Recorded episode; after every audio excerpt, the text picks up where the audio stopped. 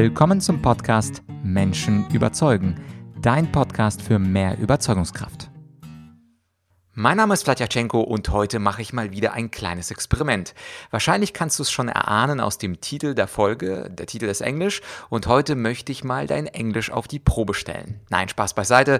Es gibt kein Englisch-Exercise, kein Englisch-Test, sondern ich wurde vor kurzem interviewt. Und dieses Interview ist besonders schön geworden und es geht um das Thema How to Win an Argument. Wenn du meine Geschichte kennst, dann weißt du, dass ich über zehn Jahre debattiert habe auf allen möglichen Turnieren dieser Welt. Welt, deutsche Meisterschaften, Europameisterschaften, Weltmeisterschaften. Und mich hat von der Firma Bookboon ein sehr, sehr kompetenter Interviewer interviewt, der Peter Freeth. Und bei uns ging es um das Thema How to Win an Argument. Insofern wirst du mir äh, verzeihen, wenn ich jetzt die Zusammenfassung, also die Summary, ein bisschen auf Englisch mache. Und keine Sorge, mein Englisch ist so schlecht, dass du auf jeden Fall jedes Wort verstehen willst. Ich bin also nicht Shakespeare. Was dir wahrscheinlich in den letzten 200 Folgen auch so aufgefallen ist. Okay, so what am I going to talk about in the interview with Peter? First of all, I address the question why there are so many public speaking trainers or rhetoric trainers, but so few argumentation trainers. Second of all, I will reveal one of my favorite quotes by Rene Descartes concerning intelligence and how it is distributed. Third topic is going to be the above average bias. I don't know if you know this bias, but it's a very funny psychological fallacy. The fourth point is going to be on the perfect structure of a perfect argument that I'm going to reveal to you. And this structure is the one that the best debaters of the world actually are using. Fifth of all, I'm going to talk about an argumentation example and I am going to try to convince you of doing something. What it is, you'll find out in the interview. And at the end of the day, why argumentation is in fact also about listening. And now, have fun with my interview in English How to Win Every Argument. Hello, and welcome to In Focus, an interview series from Bookboon where business experts share their wisdom, their journeys, their motivations, and their advice for you to thrive in this ever changing online world. I'm Peter Freeth. I create knowledge that helps people to achieve more in life and work, and I'm the author of more than a dozen books, including two published by Bookboon. Today I'm speaking again with Vlad Jachtchenko. Vlad first came on the show about three months back and spoke about communication and leadership. Vlad is an international speaker, a podcaster, a communication trainer, an author, a lawyer, a political scientist, an argumentation trainer, and uh, many other things as well as you'll uh, hear in this interview. So welcome back, Vlad.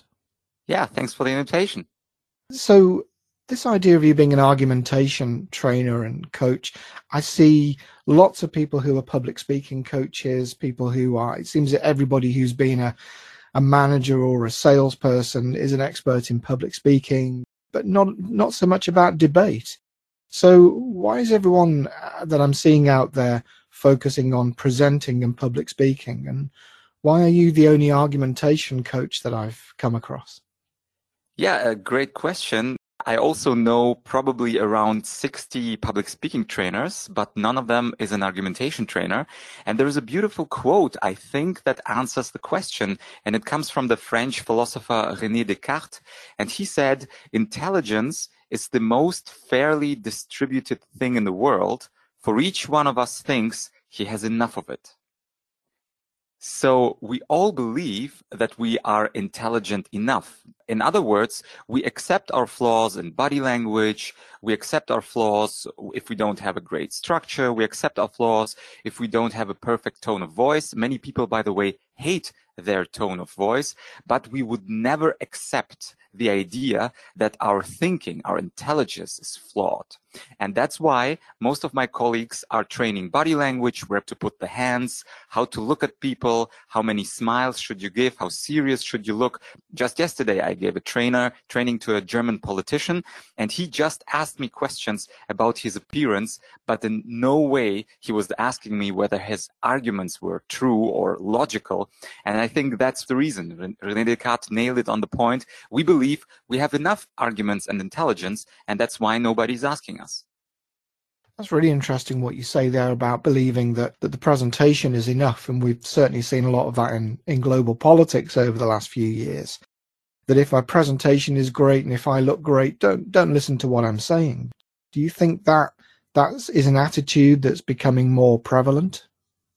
I believe, to be honest, that that's a typical human attitude. I don't, I wouldn't say that in the times of fake news or Donald Trump, this has increased or decreased. I believe that people in the past, 100 years ago, 2000 years ago, they always had a little bit of a above average bias, believing that their intellect and their worldview is better than the others.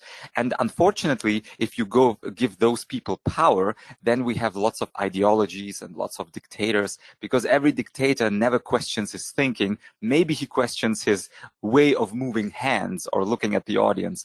But we are all in, in, in a sense, little dictators believing that we are superior or to be more precise, that our thinking is more superior than the the ones of others. Yeah, and I wonder if as well, where people are dealing with a, a an increasingly more complex world, where we can't make decisions based on facts or information because we just don't have the information if we think about the, the arguments against science, for example. And so the only thing that we've got to go on is how convincing is the person that's making the argument. Mm-hmm, absolutely agreed. And that's why there's actually a branch of rhetoric and public speaking that I like to call the dark rhetoric, where you try to manipulate people with, for instance, with a super confident body language and voice. And now uh, the president or the past president of the United States, he has been successful even because of that, not because he had the best rational arguments and a very convincing logical chains, but rather because he was extremely self-confident, giving us voters the confidence that he's right. And this realm, the dark rhetoric, that could be maybe uh, the topic in another interview between us. Yeah, definitely. And, uh, and and last time we spoke, which was about three months ago now, we spoke about communication and leadership that you've touched on here. And and as you're saying, a large part of your work is around rational arguments and teaching people how to do that. So uh, why don't we summarize what it is that you actually mean by rational argument? What is that? So interestingly, we use argument as a word every day. We try to argue. Nowadays, we cannot hit people or use force. That is punishable under criminal laws. We cannot use force. So the only thing how we can actually convince people is by using arguments. And interestingly, whenever I go into a training, I go into a class, be it lawyers, be it dentists, be it engineers, at the beginning of an argumentation training, I always have like after greeting people and saying hello, I always ask them, so let's start right off with a definition. What is the structure of a valid, rational, of a convincing argument? Tell me. And then the participants start to think. Some of them raise their hand. Some of them say things like facts or statements or conviction. But there is no one coming up with a structure of a valid, of a good argument. And that's quite surprising because all of us try to argue every day. We all try to convince our employees, our colleagues, even our children. But the funny thing is, for me, funny thing is that we don't know how to structure an argument properly. Could you give us an example of a rational argument on, on any subject that comes to mind? And, and also, how would you use it? Oh, definitely. I mean, examples, I'm full of them. Let me give you an example because right before I inter- uh, our interview, I have watched a little Netflix series that call, that's called The Queen's Gambit. So now I'm at series number four, I believe. And I was thinking maybe to give you an example of the argument concerning chess because Queen's Gambit is about a young woman who is fighting against all those men in the 60s and trying to beat them. And before I give you an example, let me shortly give you a structure of an argument. So whenever you want to apply a convincing irrational logic, and try to put your ideas into that structure, you must of course know what this structure should look like. And there is a very beautiful structure of an argument that actually we debaters are using on debate competitions. So if our readers come from England, come from America, India, and Germany, there are lots of debate competitions between students. And one of the most prevalent structures of an argument is called the sexy model. And sexy, you're writing with not with a Y at the end, but with an I. So you have four elements in a convincing argument. The S in sexy stands for statement. The E stands for explanation. The X stands for example. And the I, not the Y, but the I stands for impact. And now uh, let me give you, because I also like to play chess, a little short argument, a rational argument that uh, with which I will try to convince you, Peter, and of course our listeners. And the argument goes as follows, inspired by the Netflix series I just watched. So the statement is the first level of argument, people should learn to play chess. So the argument, the statement is crisp, it's short, and it's very clear. And now comes the explanation. An explanation should be three to five sentences where you develop this idea that you pointed out in the statement. So let me continue. People should learn to play chess because it increases two of crucial abilities in everyday life. Chess increases your concentration levels and chess increases your time management. Why doesn't it increase your concentration levels? Well, whenever you start to play chess, you notice that sometimes if you make a bad move, your opponent will capture your pieces, be it a knight or a bishop or even your queen, or will simply checkmate you, you, after a few moves. So you really need to be concentrated not to lose on the spot. And chess also increases your ability to time manage, to picture that time is also important. In chess, there are two ways of losing. One way of losing is you are actually checkmated by your opponent. And the second possibility of losing is when your time runs out. So you had five minutes, maybe you even have a better position. But if your time runs out and you have zero time left, then you also lost the game on time. And if you practice chess and play chess over and over again, you increase your concentration level and you increase your level of time management because you keep track of your time. So this was the second level of the argument, the explanation. Now, the third level is the example. And in the example, I pick a person, for instance, my mother, my father, my brother, my colleague, or another company, whatever I'm arguing about.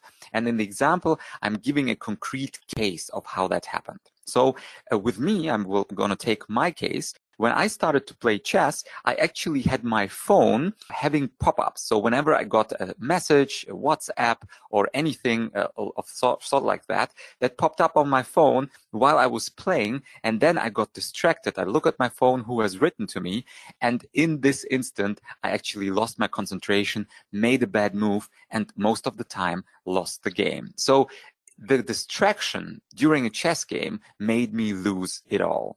And oh, last but not least, the fourth level of argument, it's about the impact. So why is this important? To be able to concentrate and to be able to manage your time.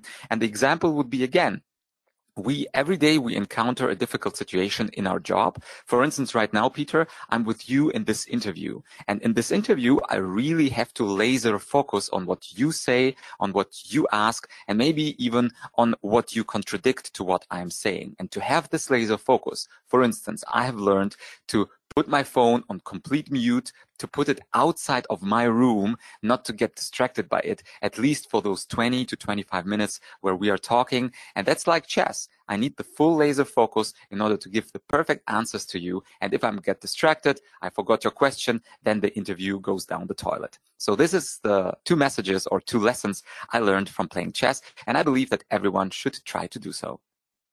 So that really was a, a like a, a debate contained within that statement that you made. And the story that you told the example that you gave that had the impact in it and then you you kind of related it back to the impact for the interview as well. So presumably then somebody else is going to make a counter argument to that.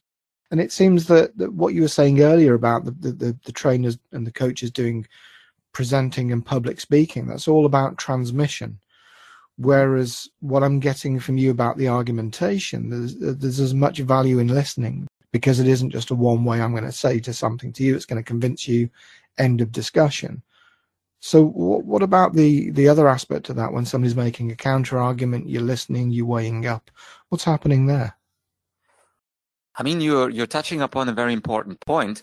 Argumentation is not about just you, but most of the time our colleagues or our, our, bosses have a counter argument.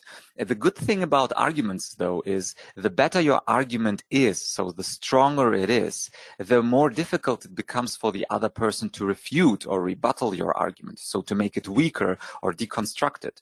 When I started debating in my very first year, I was a sophomore student, 19 years old.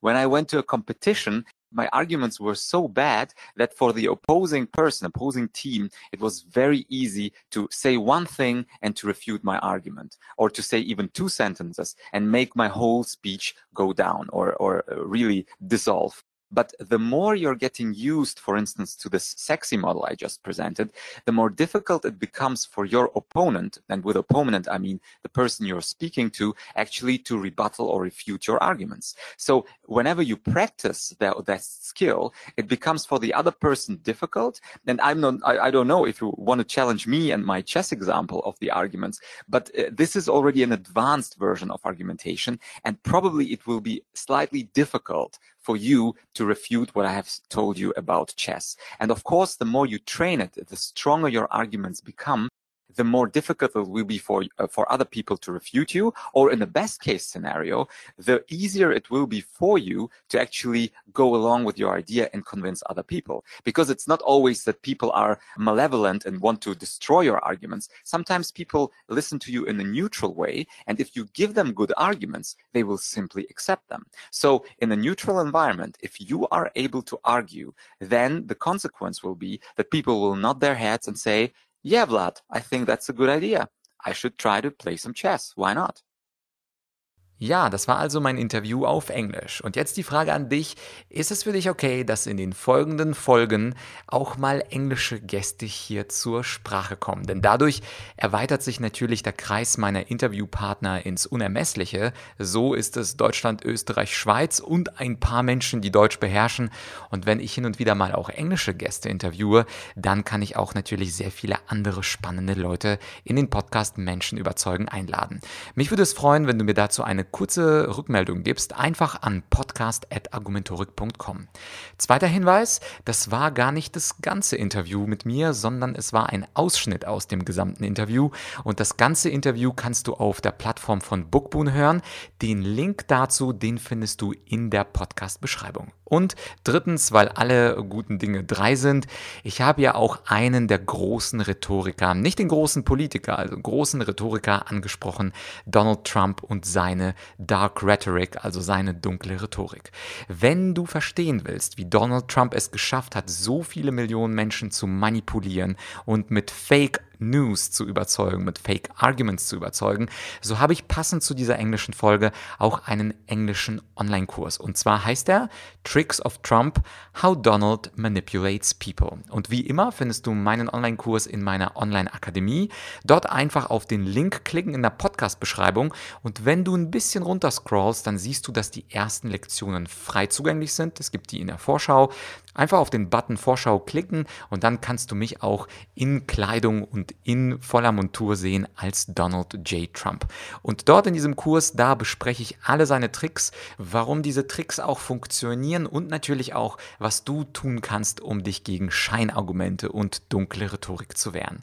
Wenn dir diese Podcast-Folge gefallen hat, dann teile sie bitte mit einem Freund, einer Freundin, einem Kollegen oder jemandem, der einfach gerne Podcasts hört. Und natürlich würde ich mich auch gerne freuen, was heißt gerne freuen? Freuen. Ich würde mich sehr freuen über eine 5-Sterne-Bewertung auf Spotify oder iTunes und in diese Bewertung kannst du mir auch gerne reinschreiben, was für einen Gast oder was für ein Solo-Thema ich demnächst besprechen darf.